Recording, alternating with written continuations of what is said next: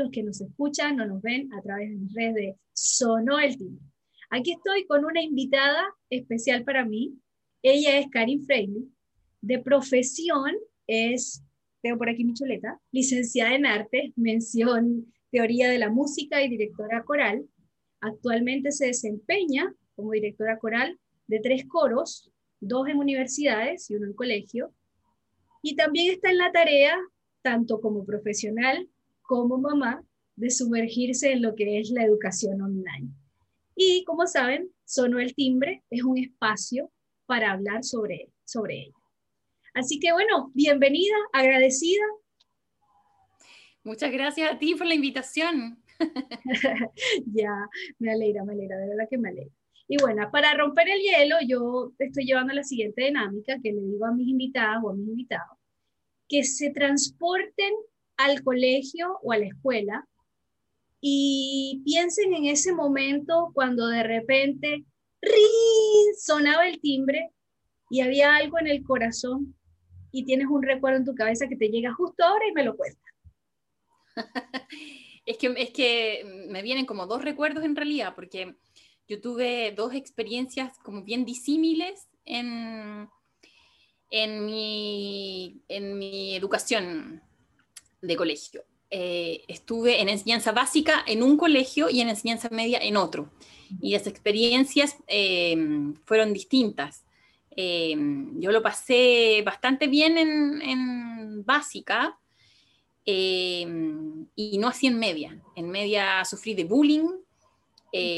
yo era, era un par de años más chica que el resto de mis compañeras y eso fue complicado más en enseñanza media que, que en básica. Así que por un lado los recuerdos como más infantiles son mejores que los adolescentes. Ya. Y cuéntame ese recuerdo infantil de cuando sonaba el timbre y te trae alegría. Cuéntame el que te trae alegría. Eh, eh, eh, es como la sensación de, de, ver a las otras niñas, de compartir, de reírse, es, es como eso. El salir al recreo.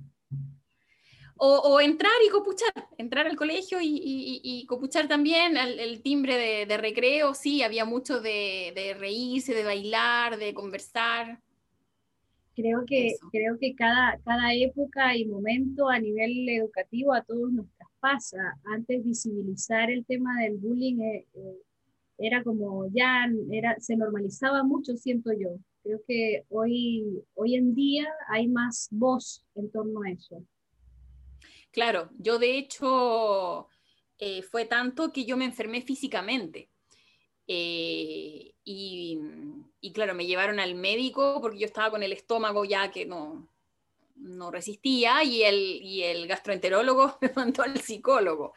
Eh, y mi mamá habló con, con los profesores del colegio, pero los profesores avalaban el, este bullying que era porque en, mi curso en particular habían dos grupos muy marcados. Eh, y, claro, estaba avalado por los profesores de esa división. Entonces no había nada que reclamar prácticamente. Y mm. claro, eran otras épocas donde no habían redes, donde eh, era un, un, tema silenciado, que cada niño tenía que bancársela como fuera. Entonces fue rudo. Fue rudo, fue rudo. Actual, actualmente, con, el, con, la educación online, eh, ¿dónde sientes tú que estás parada ahora? ¿Cómo te sientes? ¿Te sientes cómoda? Eh, ¿Sientes que, que, le falta esto o que le falta lo otro? ¿Dónde te sientes tú ahora en la educación online? No, no me siento cómoda. me siento... Em, me siento em, como intentándolo. Yo creo que un poco en lo que estamos todos viendo qué hacer. Em, y claro, a mí lo, educativo como que me pega por dos lados. Uno como mamá de un niño de cinco años y de, y de cómo enfrentar la educación online de niños tan pequeños. Eh, y por otro lado, claro, tú ahí nombraste que yo dirijo tres coros, a partir de mañana dirijo un cuarto, mañana empiezo con un coro nuevo. Eh, y todo es online. Y todos hemos tenido que aprender a dirigir un ensayo de coro online. Un ensayo de coro online. Te mando un abrazo. O sea, yo no sé si las personas que están escuchando han tenido cumpleaños online donde todos cantan el cumpleaños feliz y nadie se entiende nada. Ya, así. Hay, que, hay que armarse de valor y, y, la palabra que dijiste creo que es una palabra clave. Todos estamos intentándolo, mm. intentándolo y creo que, creo que es importante saber eso, saber que todos andamos en, la, misma, en la misma sintonía. Sí, nadie tiene las respuestas de nada. Eh, pero, y además, estamos todos como en el, como la película del Día de la Marmota. O sea, ahora, este mes, estamos exactamente igual que hace un año, encerrados, por lo menos acá en Santiago, así eh, en, forma dramática, ya como sin poder hacer nada. Eh, y hay que asumir que un año que estamos así, se sigue haciendo lo que se pueda. No se puede hacer lo óptimo porque nos vamos a, a estresar, a enfermar, no, no, no, vale la pena. No, no vale la pena. Yo creo que, y en el caso de que la, ambas tenemos chiquitines, bueno, la mía ya tiene seis, y el año pasado, que pues fue su año de pre no, a ver, de kinder, eh, al principio para mí como mamá fue bastante frustrante. Cuando tú contabas a través de tu Facebook la, la, las historias de tu nene, yo me sentía muy identificada porque el año pasado para mí fue así y era preguntarme, eh, ¿qué hago? Eh, ¿La obligo? ¿No la obligo? No, no la voy a obligar porque entonces nos vamos a volver locos, estamos en la casa, eh, le tengo que crear una rutina, ¿cómo lo hago? ¿Lo estoy haciendo bien? ¿Lo estoy haciendo mal?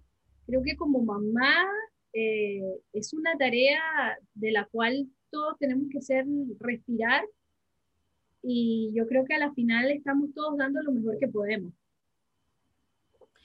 Sí, a mí me pasó con, con las clases de mi hijito que se llama Franco, que mm, la primera semana, él está en pre-kinder, como estaba tu hija el año pasado. En, perdón, en kinder. Eh, la primera semana fue una hora el año pasado fue una hora al mes en, el computador y el resto era eh, tareas que enviaban los profesores y nosotros teníamos que enviar fotos o qué sé yo. Tareas dirigidas, así como que un, un video y lo hace acompañado con el papá. Eso. Pero este año, la, primera semana fue una hora de lunes a viernes en el computador y desde la segunda semana son dos horas, o sea, una hora completa, una hora reloj 30 minutos de descanso y otra hora reloj. Entonces yo tengo que tener a un niño de 5 años eh, atento dos horas, no hay forma. Entonces mm. yo como que esa primera semana de las dos horas, aguanté lunes, martes, miércoles, jueves, el viernes yo colapsé, así como que me enojé, colapsé, colapsé. Eh, sí, y, es como que se frustra él, me frustro yo, y entonces como que ahí yo paré en mi locura de estrés y dije, no, esto no tiene ningún sentido que yo... Entonces, claro, a partir de la... Bueno, hice un reclamo como... O sea, no un reclamo, sino que en el WhatsApp de, papá, diría yo. O sea, no, como que pregunté, estamos hablando de, un colegio eh, estatal que tiene 35 niños por curso. Público, podríamos decir. Sí, un colegio público, sí. Eh, entonces, que, y que tiene que tener 35 niños conectados haciendo una actividad X. Entonces, tienes al niño dibujando y cuando termina quiere mostrar su dibujo, eh, no alcanzan los 35, entonces hay un apoderado diciendo, mi hijo se puso a llorar porque no lo nombraron, entonces le va a tocar mostrarlo en la próxima. Eh, entonces, claro, yo pregunté a, los padres si alguien más estaba como saturado de este sistema y claro, están todos así esperando que haya como alguna reunión de profes para, para, ver si podemos llegar a una media, porque de verdad cinco años, dos horas de lunes a viernes frente al computador, no, no hay forma. Y claro, hay cosas que, por ejemplo, al mío, pese a que papá y mamá somos músicos, le carga, le carga cuando cantan o cuando bailan. Mm. Y hay otros niñitos que les encantan y esas actividades pescan. El mío no, ahí se va y cae y caen los, ¿cachai? Y es como que ya. Entonces yo aprendí a que tengo que estar de plantón. Entonces yo estoy ahí con el computador prendido por si pasa y algo le llama la atención, o yo de repente diciendo, mira, ahora van a hablar de los animales, van a hablar de los números, mira, van a hacer un concurso. Entonces ahí viene, participa, se va, es como... Tratando de lograr incentivarlo de alguna forma que sea sana para ti, para él y para el espacio, porque al final el espacio donde estamos viendo la clase es la casa. Claro, entonces también hay como peticiones de los profesores que no coman, que no traigan juguetes, eh, pero es súper difícil porque el juguete está a cinco pasos y la comida está a diez pasos. Entonces, si va a estar atento y comiéndose una barrita de cereal, pucha, también tengo que equilibrar. Y por otro lado, hay, hay papás o mamás que tienen a los niños con uniforme en el, en el computador, frente al computador. Entonces, a lo mejor hay niños que son que funcionan mejor con este sistema, el mío no. no funciona, exactamente. Yo creo que ese es algo de lo que todos debemos empatizar, que este sistema de educación online a algunos les funciona y a otros no. Y así como hay materias que a algunos niños les prestan toda la atención, hay otras que no tienen nada que ver. Yo el año pasado me, me, me aboqué, yo ando un poquito ahorita en, esta, en, esta, en este tema de lecturas de, de educación con conciencia, de educar con amor, eh, leyendo libros, escuchando, respetando, respetando la autoridad del niño. Y claro, yo vengo de una crianza de, de, formación de, bueno, tienes que estudiar, tienes que ser responsable de tus cosas, tienes que hacer, más estructurada. Hijas del rigor. Hijas del rigor. Ah, muy bien. y soltar el control y darme cuenta que igual hay cosas que van a seguir funcionando sin que yo esté como policía, ha sido sorprendente, pero ha sido difícil, porque al final de cuentas, creo que no hay un método de cómo ser papás y, mucho menos hay un método de cómo llevar esto de la educación online en pandemia. Es que no hay, nadie sabe. Y ojo que con, con la crítica que estoy haciendo yo, no, no critico en nada a las profesoras que están haciendo lo mejor que pueden en la situación que tenemos. Es como que han tratado de buscar cómo hacer, pero estamos todos intentando algo en lo que nadie estaba capacitado. Ninguno de nosotros recibió un curso de cómo hacer su trabajo online durante más de un año. Nadie sabe. Nadie sabe. Nadie sabe. Yo también, yo también hago el ejercicio del siguiente, que uno como, como papá en el espacio, y en, en, esto voy a contar una anécdota de, de, WhatsApp de papás, que una mamá comenta que la, la, profesora comenzó a exigirle un poquito más a los niños ahorita este mes de abril, ya los niños de primero básico. Les empezó a decir en clase, ya chiquillos, presten más atención, sean más independientes ustedes de encender o de apagar el micrófono, escúchenme la indicación que le estoy dando para que hagan su tarea. Entonces, ella lo está haciendo y, una mamita comenta, uy, la profe se puso estricta. Entonces, de ahí todos los demás, uh, parece que sí. Y, yo reflexionaba, respiraba un poquito y decía, oye, pero si estuvieran en el salón de clase, hace rato que estaría la profesora diciendo, siéntese, haga silencio, lo que pasa es que ahora nosotros como papás nos estamos siendo parte de este espacio en el cual no éramos actores, porque uno lo llevaba al colegio y, claro, recibías la retroalimentación en la reunión de apoderados o en la salida, pero ahora eres parte de. Sí, pero por otro lado, los profesores llevan haciendo tanto tiempo esta, esta estructura de, de, la sala de clases que seguramente tienen mil métodos para que los niños tomen atención. Entonces, no es lo mismo. Eh, eh, seguramente ellos saben rápidamente y eficientemente cómo hacer que los niños eh, se sienten y se queden tranquilos durante cierta cantidad de rato y también después saben cómo distender esto con cierto juego, qué sé yo. Pero acá, así, con el niño que tiene la tele a tres pasos, con que, y que un día dice, no quiero estar frente al computador, la profesora no, no, no puede hacer mucho. Claro, al, al mío que está en kinder, ya nos pidieron que por favor ellos solos manejen el volumen de encender y apagar el, el, micrófono. Yo el mío jamás le había pasado a mi computador porque en el computador uno hace mucho trabajo, entonces, y como es loco, entonces yo sé que me va a apretar todos los botones, entonces le tuve que enseñar y claro, eso implica que de repente aprieta y y otros niños les pasa igual, claro. A, mí el año pasado en realidad eh, ya eh, eso no, no, no, no se lo delegué. Cuando escuchaba a Emma, porque yo la dejo con el parlante, no le pongo audífono, ella está con el parlante y así yo escucho que va en la clase.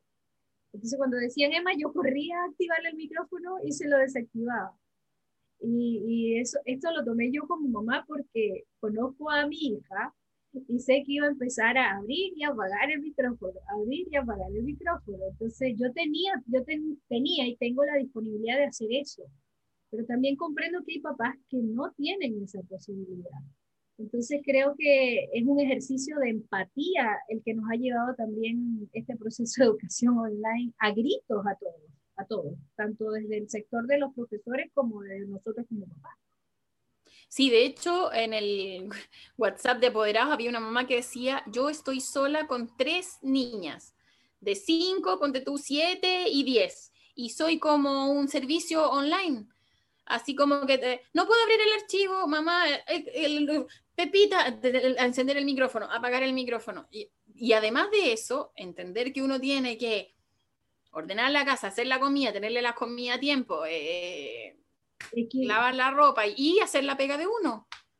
Sí, pero en tu caso tienes que hacer la pega de, la dirección coral, organizar mm. los horarios de las reuniones, el material que vas a utilizar. ¿Cómo, ¿Cómo, si tuvieras que mencionar un truco o una técnica que te ha ayudado a sobrellevar esto, cuál ha sido, de dónde te has agarrado? Otra mamita me comentaba que ella se ha agarrado de su planificación, porque ella es muy organizada y entonces lo que le ha hecho bien es llevar su día a día, hoy voy a hacer mi propósito del día, son estos poquitos o es esto, y tiene un emprendimiento también. Entonces, su esposo hace, hace teletrabajo en casa, entonces ella dice, bueno, yo me, me tuve que armar mi agenda y horarios, planificarme. Eso fue el, el, tip que agarró ella. ¿Cuál, ¿Cuál ha sido el tuyo? Lo que pasa es que ya voy a contar algo como mucho más personal, pero a mí el año pasado yo me separé y justo es como separarse en pandemia. Entonces, es cambiarse de casa, eh, los trabajos, no los míos no empezaban porque nadie entendía nada, entonces, ¿qué coro iba a empezar si nadie sabía ni siquiera de, trabajar cómo? Eh, entonces fue un cambio excesivamente brusco para nosotros, muy brusco. Em, entonces, claro, en algún punto, con el papá de mi hijito, logramos establecer un horario que significaba que yo tenía libre solo los fines de semana. Entonces, todo el año pasado yo trabajé todo el sábado, todo el domingo, parte del viernes, parte del lunes. Y este año igual es un poco así, pero tengo más tiempo los viernes y un poco más tiempo los lunes. Y miércoles, que es otro día que yo trabajo, una tarde que trabajo, tuve que buscar una persona donde lo tengo que llevar y traer, pese a la pandemia y los permisos no me alcanzan, eh, porque tengo que llevarlo temprano en la tarde y buscarlo tarde en la noche. Em, y además de eso, después tengo otro día que llevarlo donde su papá. Entonces, olvídate que me alcance el permiso para ir al supermercado, para nada. Em, y ahí tratando o sea, por ejemplo, para poner un ejemplo, mañana yo empiezo una pega nueva, que es un coro que va, ellos tienen su horario fijo hace decenas de años, es un coro muy antiguo. Y es de 7 a 9. Entonces yo eh, negocié con el, con el papá de mi hijito que me lo traiga más tarde, me dijo que sí, arreglamos, pero resulta que a partir de mañana el toque de queda a las 9. ¿Cómo se vuelve el papá de mi hijito a su casa si el metro cierra a las 8? ¿Cómo parto yo la clase si yo, mi, eh, mi hijito, eh, en serio que es loquillo, entonces no me deja trabajar? Si yo, además, hay que entender que mi trabajo es cantar y tocar el piano. Entonces yo empiezo a tocar el piano y él viene, no se puede. No, sí, eh, entiendo, yo estoy en calma ahorita porque mi hermana me está cuidando a mis niñas, si no tendría la más pequeña aquí montada, mamá, ¿qué está pues, haciendo? Sí, pues, yo, yo por eso te dije domingo, porque mi hijito no está y puedo hablar con tranquilidad, porque si no es como, me tengo que parar, tengo que ir a no sé qué, no, no se puede hacer nada como que requiera concentración. Sí. Eh, entonces, fue ayer como caos, o sea, partir una pega nueva pidiendo disculpas. ¿cachai? Eh, pero ¿qué vamos a hacer? Próxima semana no vamos a tener este, toque, este toque que o este toque que antes, a lo mejor va a ser antes, no, no, no nadie sabe nada. Estamos en, en, la, en la incertidumbre total y tenemos que abrazar la incertidumbre en la medida de lo posible. Y mira que en Chile ya llevamos Ah. casi, vamos por el tercer año, porque primero fue el estallido social, donde aprendimos que nada se podía organizar. Sí, totalmente. porque tú podías tener eh, un concierto, una reunión, un algo, y ese día no había metro, no había micro, no había, no sé, cualquier cosa. Y después de eso la pandemia, entonces ya aquí tenemos un máster en no podemos organizar nada a largo plazo. Un máster en la incertidumbre, en el vivir el hoy, que nos cuesta tanto. Atroz. Si nosotros no estamos hechos como sociedad para vivir el día a día, es todo programado, todo planeado, todo, y se nos fue a las pailas y no se puede. Sí, nos toca, nos toca seguir abrazando la incertidumbre. Sí. Nos toca. Ha sido duro y cuando lo hablamos nos damos cuenta que a la final todos estamos en la misma parada, tratando de dar nuestro mejor esfuerzo. Es que no queda otra, hacer lo que se pueda hacer en las condiciones que tenemos. Totalmente, totalmente. Entonces, el mayor desafío, me imagino, en las clases online es lograr, el, el, el, lograr tomar la decisión de soltar el control, porque para mí fue ese. el año pasado fue ese, soltar el control. Sí, igual yo como digo, llevamos, no sé, dos o tres semanas así, estamos como cada semana intentando ver qué se puede hacer. Yo me doy cuenta que eh, el mío es como que el lunes es el único día que tiene clase en la mañana con su papá, martes conmigo, está un poco como que toma más atención, el viernes ya se va a ver tele. Creo que no quiere. Creo que para la edad si, si, si uno se pone a ver la edad de ellos en el prekinder, es, es todo con juego, es una dinámica, es una actividad, es estar con su parque, son sus amigos, que ha sido bastante esquivo también esto de, de, la socialización con nuestros hijos, de sus pares. Eh, yo, yo he tenido la, la, la, suerte, si se, si se puede decir así, de que el jardín del edificio eh, como los papás que bajamos el año pasado cuando se dio la oportunidad, los primeros tres meses fue de encierro total, ya, no podíamos salir. Esos fueron tres meses para aprender a, a, ver qué hacía con mis hijas y, y, y, los primeros tres meses del colegio donde estaban las niñas fueron clases como videocápsulas de clase. Entonces podría establecer un horario con ella, la más grande tenía su ritmo, la hacía sola, la más chiquita, bueno, se sentaba conmigo y como eran actividades lúdicas de acuerdo a su edad, las disfrutaba. No tenía que esperar a que la atendieran porque veía el video y sentía que la profesora le estaba hablando directamente a ella. No tenía que esperar a que le dieran la palabra porque me lo contaba a mí y no se sentía ahogada por ningún motivo. Fue recién, creo que en julio o en junio, que empezaron con dos clases a la semana. Primero, en, en mayo, empezaron con una clase a la semana y duraba 45 minutos. Y en esta clase las profesoras le hacían era juegos y estaba encantadísima con el Simón dice. Al principio, mamá, pero a mí no me tocó y bueno, yo hablaba con ella, hija, son muchos, pero le gustaba el tema de, del juego. Después cuando empezaron a hacer dictados de las vocales, eh, hacer un poquito más estructurado todo, ahí le empezó a costar.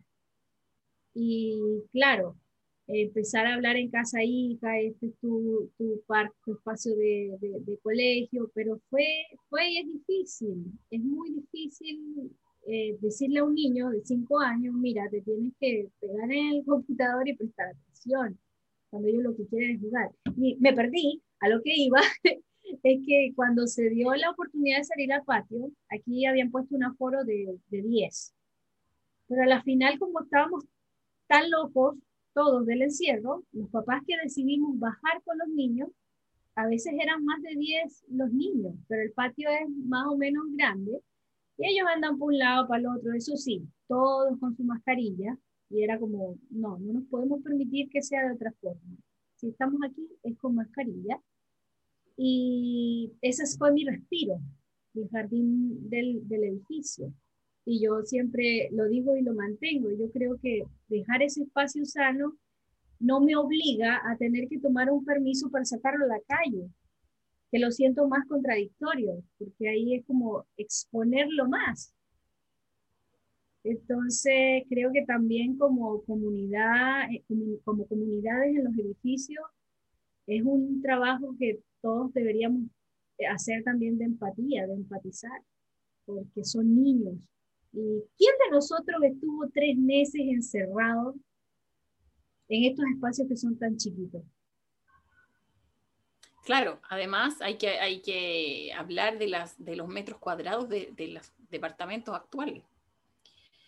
A mí me pasa una cosa muy indignante que es, eh, bueno, yo conté que nos tuvimos que cambiar de casa, marzo del año pasado o abril, se cerraron todos los espacios comunes y no se volvieron a abrir nunca más. Y yo he reclamado, así como por favor, no podemos hacer un listado como por hora, aunque sea un adulto que tenga un niño o los que tienen mascota, porque es peor que lo saquen al parque, a los niños o la mascota. No, y la respuesta fue, mientras exista el coronavirus no vamos a abrir los espacios comunes. Entonces ahí está, un año el, el, patio, que una, no tiene ni pasto, pero tiene un juego infantil y una cuestión plana, pero claro, yo necesito que mi hijo corra. Sí. Eh, y, y, a mí me pasa que él en un año, entre marzo, entre ma él fue cinco días al colegio y se cerró todo. Y hasta marzo de este año interactuó con dos niños una tarde con cada uno. En, en 365 días, dos tardes. Eh, entonces, para alguien que tiene cinco años, que está aprendiendo la interacción humana, es, yo creo que ni siquiera sabemos lo catastrófico que puede ser. No sabemos, eh, porque lo vamos, lo, vamos a, lo vamos a experimentar cuando nos toque volver alguna cierta normalidad después de, de pandemia.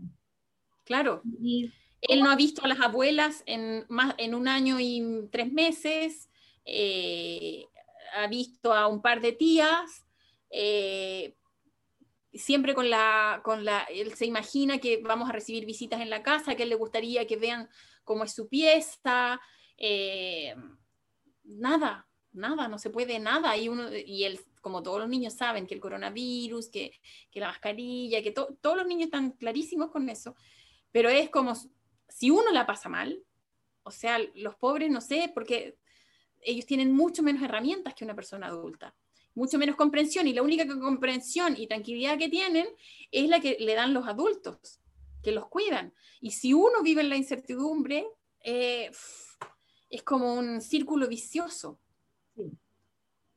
Aquí estamos tratando todos de descubrirnos en este proceso y de descubrir la manera más, más sana y amena de, de que sea más, de pensar en una solución. Si tuvieras que regalarte una solución de la educación online, ¿cuál regalarías? ¿Cuál, cuál creerías tú que sería el camino? O en este momento tú, tú dices, bueno, yo siento esto, que esto sería más viable.